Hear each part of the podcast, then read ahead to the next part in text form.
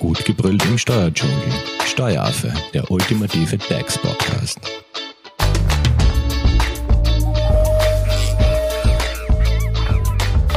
Hallo und herzlich willkommen beim Steueraffen. Ostern steht vor der Tür und morgen ist der Karfreitag und dieser Tag wirft dir in der Personalabrechnung immer wieder Fragen auf. Ist das ein Feiertag oder nicht? Haben die Leute frei? Haben die Mitarbeiterinnen und Mitarbeiter? Können sie ZA gehen? Wie ist das Ganze aus der personalabrechnerischen Sicht zu sehen? Und genau diese Fragen wird mir unsere heutige Expertin beantworten. Zu Gast im Steueraffenstudio ist Christine Höller. Sie ist Personalabrechnerin bei der Hofeleitinger Steuerberatung. Hallo Christine. Hallo liebe Simone. So, wie ist das jetzt mit dem morgigen Karfreitag?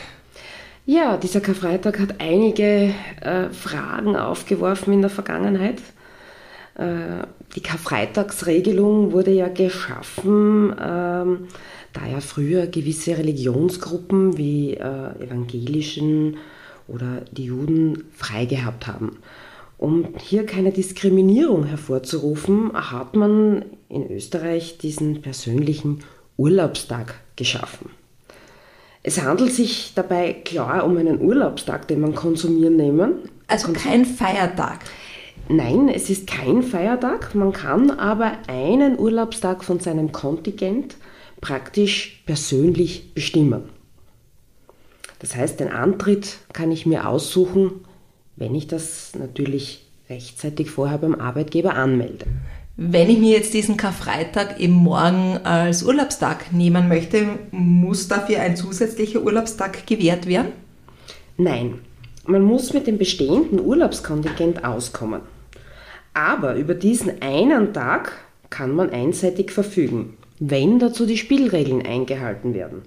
Das bedeutet, man muss den Urlaubstag drei Monate vorher ankündigen.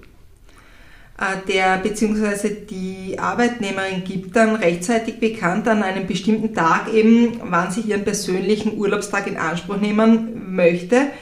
Ähm, was ist aber, wenn ich dann im Krankenstand bin? Wie ist da dann die Vorgangsweise? Das heißt, ich wähle mir diesen Karfreitag eben morgen aus als den persönlichen Urlaubstag, gibt es drei Monate, so wie du jetzt gerade gesagt hast, vorher bekannt und dann passiert es, so super, ich werde kurz vor Ostern krank. Wie ist es dann zu werten?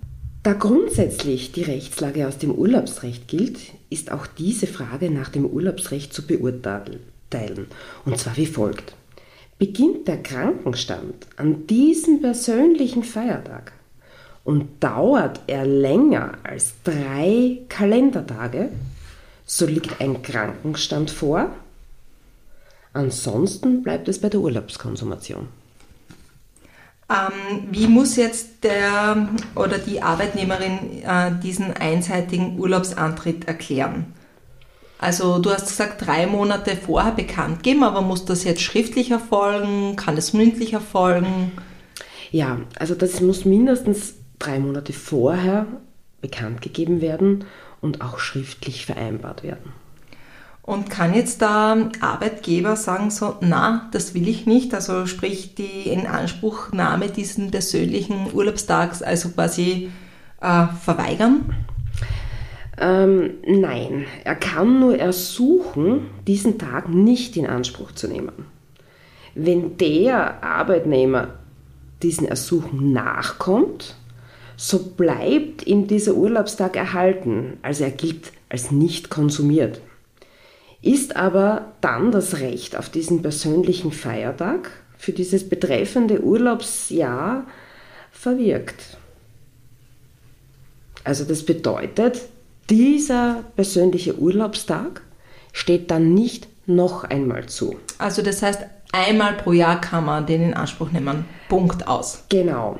Äh, wenn der Arbeitnehmer eben diesem Gesuch des Arbeitgebers nachkommt, äh, den Urlaubstag nicht in Anspruch zu nehmen und er geht dann arbeiten, dann hat er Anspruch auf das doppelte Entgelt. Und zwar auf das Urlaubsentgelt, das nach dem Lohnausfallsprinzip berechnet wird, und zusätzlich auf das Entgelt, was der tatsächlichen geleisteten Arbeitszeit entspricht. So eine Konstellation könnte natürlich spannend für Arbeitgeber werden, wenn das unter der Belegschaft abgesprochen wird. Das heißt, alle konsumieren am gleichen Tag ihren persönlichen Urlaubstag? Genau. Dann äh, haben wir für den Arbeitgeber das Problem, dass er natürlich diesen persönlichen Urlaubstag Dienstnehmer braucht, aber diesen persönlichen Urlaubstag auch doppelt bezahlen muss. Ähm, das könnte recht spannend für einen Arbeitgeber werden. Ähm, er kann ja nicht ablehnen. Da bleibt ihm dann oft nur mehr der Rechtsweg offen. Ob das dann äh, Erfolg verspricht. Muss man sich wahrscheinlich im Einzelfall ansehen. Mit einem Rechtsanwalt gell? auf mm. jeden Fall absprechen. Bleiben wir ganz kurz noch beim Karfreitag. Ähm, wenn ich jetzt da eben vor drei Monaten bekannt gegeben habe, so, ich möchte jetzt meinen persönlichen Urlaubstag morgen am Karfreitag konsumieren, ähm, komme aber drauf, ach, es passt mir vielleicht doch nicht so gut rein und ich möchte meinen persönlichen Urlaubstag lieber an einem anderen Tag konsumieren. Kann ich den jetzt da, also quasi diesen Antritt dieses persönlichen Urlaubstags auch nochmal widerrufen? Ähm, bisschen schwierig. Meiner Ansicht nach müsste das aus einem wichtigen Grund möglich sein. Zum Beispiel, wenn dieser angekündigte Urlaubstag, dieser Karfreitag, mit einem danach eintretenden, eintretenden wichtigen Dienstverhinderungsgrund kollidieren droht. Ähm, aber ohne triftigen Grund wird dies wohl kaum äh, möglich sein. Im Einvernehmen mit dem Dienstgeber könnte man das jedoch äh, vereinbaren. In beiden Fällen jedoch äh, bleibt nicht nur der Urlaubstag als solcher erhalten, sondern wohl auch das Recht, diesen an einem anderen Tag einseitig antreten zu können. Doppeltes Entgelt aus dieser neuen Regelung herausgebührt dann in diesem Fall jedoch nicht. Ähm, bleiben wir vielleicht dabei. Ist jetzt das Entgelt betreffend die tatsächlich geleisteten Arbeitsstunden im Falle dieser eben ersuchten Abstandnahme vom persönlichen Urlaubstag eigentlich auch steuerfrei? Weil du ja immer geredet hast vom doppelten Entgelt und und ja. und. Wie, wie ist das jetzt aus steuerlicher Sicht zu sehen? Also dies ist nicht automatisch wie so, wie sonst beim Feiertagsentgelt der Fall sondern es müsste ein äh, anderer Tatbestand aus dem Paragraph 68 EStG gegeben sein. Was könnte das so ein Tatbestand, was könnte das sein beispielsweise? Das kann zum Beispiel nicht also bei geleisteter Nachtarbeit, wenn die Blockzeit zwischen 19 und 7 Uhr erfüllt ist, oder bei der Gewährung von SEG-Zulagen äh, für die tatsächlich geleistete Arbeitszeit sein. Ähm, Christine, vielleicht gehen wir das ganz kurz anhand eines Beispiels durch, weil ich glaube, das klingt jetzt alles noch sehr abstrakt. Ähm, und ich glaube, wenn wir das anhand von einem Beispiel machen, ist es vielleicht leichter. Wenn ich jetzt sage, ich möchte beispielsweise am 17. April 2023 frei haben und teile das in meinen Arbeitgeber zeitgerecht, eben diese drei Monate vorher schriftlich mit, und ich ersuche dann den Arbeit ähm, und eben mein Chef ersucht mich dann aufgrund von den zahlreichen im Betrieb aufgetretenen Krankenständen zum Beispiel ausnahmsweise doch an diesem Tag ins Büro und arbeiten zu kommen. Wie sieht hier die Lösung aus? Also sprich, ich wollte den Tag, meinen persönlichen Urlaubstag haben, habe darum fristgerecht angesucht, aber eben jetzt sind so viele Kollegen krank, ich muss arbeiten kommen. Ja, es ist schon, wie ich vorher gesagt habe, also in diesem Fall tritt das doppelte Entgelt ein, eben das Urlaubsentgelt und das Entgelt für die tatsächlich geleisteten Arbeitsstunden. Aber dieser Urlaubstag wird dann nicht von meinem Urlaubskontingent abgebucht, oder schon? Genau, dieser darf dann nicht vom Urlaubskontingent abgebucht werden. Äh, das Recht auf den einseitigen Antritt ist aber jedoch trotzdem verwirkt. Das heißt, ich kann mir nicht einen zweiten Tag dann statt diesen Tag aussuchen. Weil ich ja dieses doppelte Entgelt auch genau. schon erhalten habe für diesen Tag. Genau, ja? Genau. Du bist auf der Suche nach einem Steuerberater? Dann bist du bei Hofer Leidinger Steuerberatung gut aufgehoben. Nutze jetzt die Möglichkeit eines kostenlosen Erstgesprächs. Denkbar machbar. Mehr dazu unter www.hoferleidinger.at. So, wir sind retour beim persönlichen Feiertag oder beim persönlichen Urlaubstag. Und ähm, es taucht jetzt auch natürlich die Frage auf, ob man diesen persönlichen Feiertag innerhalb von zwölf Monaten auch mehrfach in Anspruch nehmen kann. Wenn ich mir vielleicht aus dem Vorjahr was ein bisschen aufgespart habe und den nicht konsumiert habe, kann ich den vielleicht ins nächste Jahr mitnehmen. Also es ist durchbar denkbar, dass unter gewissen Voraussetzungen ein persönlicher Feiertag auch mehrmals im Jahr äh, konsumiert werden kann.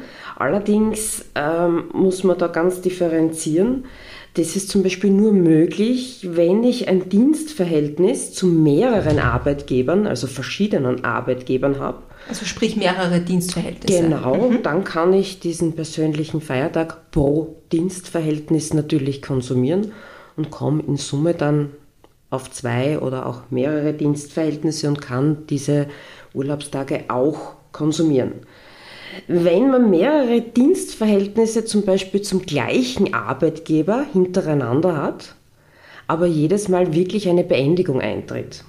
Das bedeutet zum Beispiel, äh, ich arbeite von Jänner bis März bei einem Arbeitgeber. Wir lösen uns arbeitsrechtlich und im September komme ich dann wieder. Dann beginnt das neue Urlaubsjahr eben mit September. Und dann ist es natürlich möglich, dass wenn ich den Feiertag in den ersten drei Monaten im ehemaligen Arbeitsverhältnis konsumiert habe, auch noch einmal im September konsumieren kann. Und den persönlichen Feiertag, den hat man immer nur pro Urlaubsjahr. Das bedeutet also. 1.1. bis 31.12. wahrscheinlich, oder? Nein, also grundsätzlich spricht man beim Urlaubsjahr immer vom Arbeitsjahr. Das bedeutet, das ist eigentlich der Eintritt des Dienstnehmers. Mhm. Bedeutet zum Beispiel, wenn jetzt ein Dienstnehmer am 1.4.22 eingetreten ist, dann hat er fünf Wochen Urlaub bis zum 31.03.23. Äh, um darauf zurückzukommen, also diesen persönlichen äh, Feiertag oder Urlaubstag, kann ich nicht jetzt aus vorjährigen Urlaubskontingent herausnehmen. Bedeutet, ich habe voriges Jahr keinen persönlichen Feiertag konsumiert, äh, möchte heuer dafür zwei haben. Also das ist nicht das möglich. Nicht. Mhm. Christine, was passiert, wenn ich jetzt da zum Beispiel in meinem Arbeitsjahr jetzt meinen ganzen Urlaub von den fünf Wochen äh, schon verbraucht habe, aber jetzt drauf kommt, ah, ich darf noch einen Urlaubstag brauchen, kann ich da einen Urlaubsvorgriff auch machen? Also kann ich da bei diesem Vorgriff auch meinen nächsten persönlichen Feiertag in Anspruch nehmen? Nein. Wenn aus arbeitsrechtlich objektiver Sicht eben kein Urlaubsanspruch mehr besteht, man also theoretisch auch keinen Urlaub aus dem noch vorhandenen Urlaubskontingent vereinbaren kann. Das heißt, wenn ich nichts mehr am Konto stehen habe, dann kann ich auch nicht diesen persönlichen Feiertag vereinbaren. Okay, also da sind einem quasi als Arbeitgeber die Hände gebunden. Kommen wir nochmal zurück ähm, aus kollektivvertraglicher Sicht. Ist dieser persönliche Urlaubstag auch aus dem allfälligen kollektivvertraglichen oder vertraglichen freiwilligen Zusatzurlaubskontingent heraus konsumierbar oder nur aus dem gesetzlichen Kontingent heraus? Also da sind wir schon sehr tief im Arbeitsrecht drinnen. Ja, also nachdem der Gesetzgeber eigentlich lediglich von den ihm zustehenden Urlaub spricht, erstreckt sich meiner Ansicht nach diese Möglichkeit auch auf Zusatzurlaubstage, die eventuell durch Kollektivvertrag, Betriebsvereinbarung oder Einzelvereinbarung gewährt werden. Ein typischer Kollektivvertrag für diese Zusatzurlaubstage ist zum Beispiel der SWKÖ. Also durchaus möglich, sage mhm. ich einmal. Muss man sich ja wahrscheinlich auch für den Einzelfall anschauen. Natürlich, natürlich. Ähm, was noch ein Thema ist, ähm, die Bewertung dieses einzelnen Urlaubstages in Bezug auf Teilzeit. Zum Beispiel mit einer Zwei-Tage-Woche. Wenn ich jetzt dann nur zwei Tage pro Woche arbeite, quasi Teilzeitkraft bin mit 16 Stunden oder so, wie sieht es da aus? Also wie viele Arbeitstage jemand tatsächlich wöchentlich arbeitet, spielt eigentlich keine Rolle.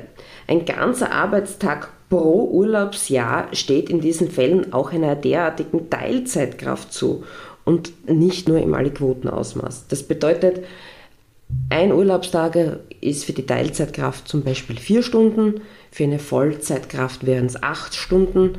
Das heißt, ich darf nicht sagen, du bekommst jetzt nur einen halben Tag, weil die Vollzeitkraft acht Stunden arbeitet. Nein, es ist Ein wirklich Tag. ein Tag, genau. Und wäre es denkbar, dass man sich einen so persönlichen Zeitausgleichstag auch einseitig nimmt? Also Zeitausgleich ist gleich auch wie Urlaub immer nur im beiderseitigen äh, Einvernehmen zu vereinbaren. Also Auch da. auch wieder die Vereinbarung, gleich wie beim Urlaub eben auch. Ich glaube, wir haben jetzt einen sehr guten Überblick einmal bekommen, äh, was diesen persönlichen Urlaubstag oder persönlichen Feiertag anbelangt und wie man eben vor allem morgen mit dem Karfreitag umgehen kann. Ähm, Jetzt in der, ich würde ganz gern beim Thema Urlaub bleiben. Allerdings sind wir schon mit der heutigen Podcast-Folge zeitlich am Ende anbelangt. Ähm, Das heißt, machen wir bitte einen Teil 2 dazu und vielleicht reden wir da einfach über allgemeine Urlaubsbestimmungen, wie es generell mit dem Urlaub so aussieht und welche arbeitsrechtlichen Bestimmungen da einen erwarten. Wenn es jetzt zu diesem persönlichen Feiertag oder Urlaubstag Fragen gibt, Christine, wie erreicht man dich am besten? Also, uns erreicht man äh, unter graz.hoferleitinger.at oder über unsere Website. Ja, in diesem Sinne wünsche ich allen unseren Hörern natürlich frohe Ostern und gutes Gelingen beim Vereinbaren des persönlichen Feiertags. Ja, das wünsche ich auch. Also das heißt, da kann ich mich nur anschließen. Frohe Ostern euch allen und wir hören Christine im zweiten Teil zum Thema Urlaub noch einmal. Tschüss. Tschüss! Das war Steueraffe. Wenn ihr noch Fragen, Wünsche oder Anregungen habt, nutzt die Social Media Kanäle. Den Steueraffen findet ihr auf Facebook und auf Instagram. Hinterlasst einfach ein Like oder einen Kommentar. Und wenn ihr keine Podcast-Folge mehr verpassen wollt, dann abonniert den Steueraffen in eurer favorisierten Podcast-App. Weitere Infos findet ihr auch unter www.steueraffe.at. Vielen Dank fürs Zuhören, bis zum nächsten Mal, wenn es wieder heißt, gut gebrüllt im Steuerdschungel.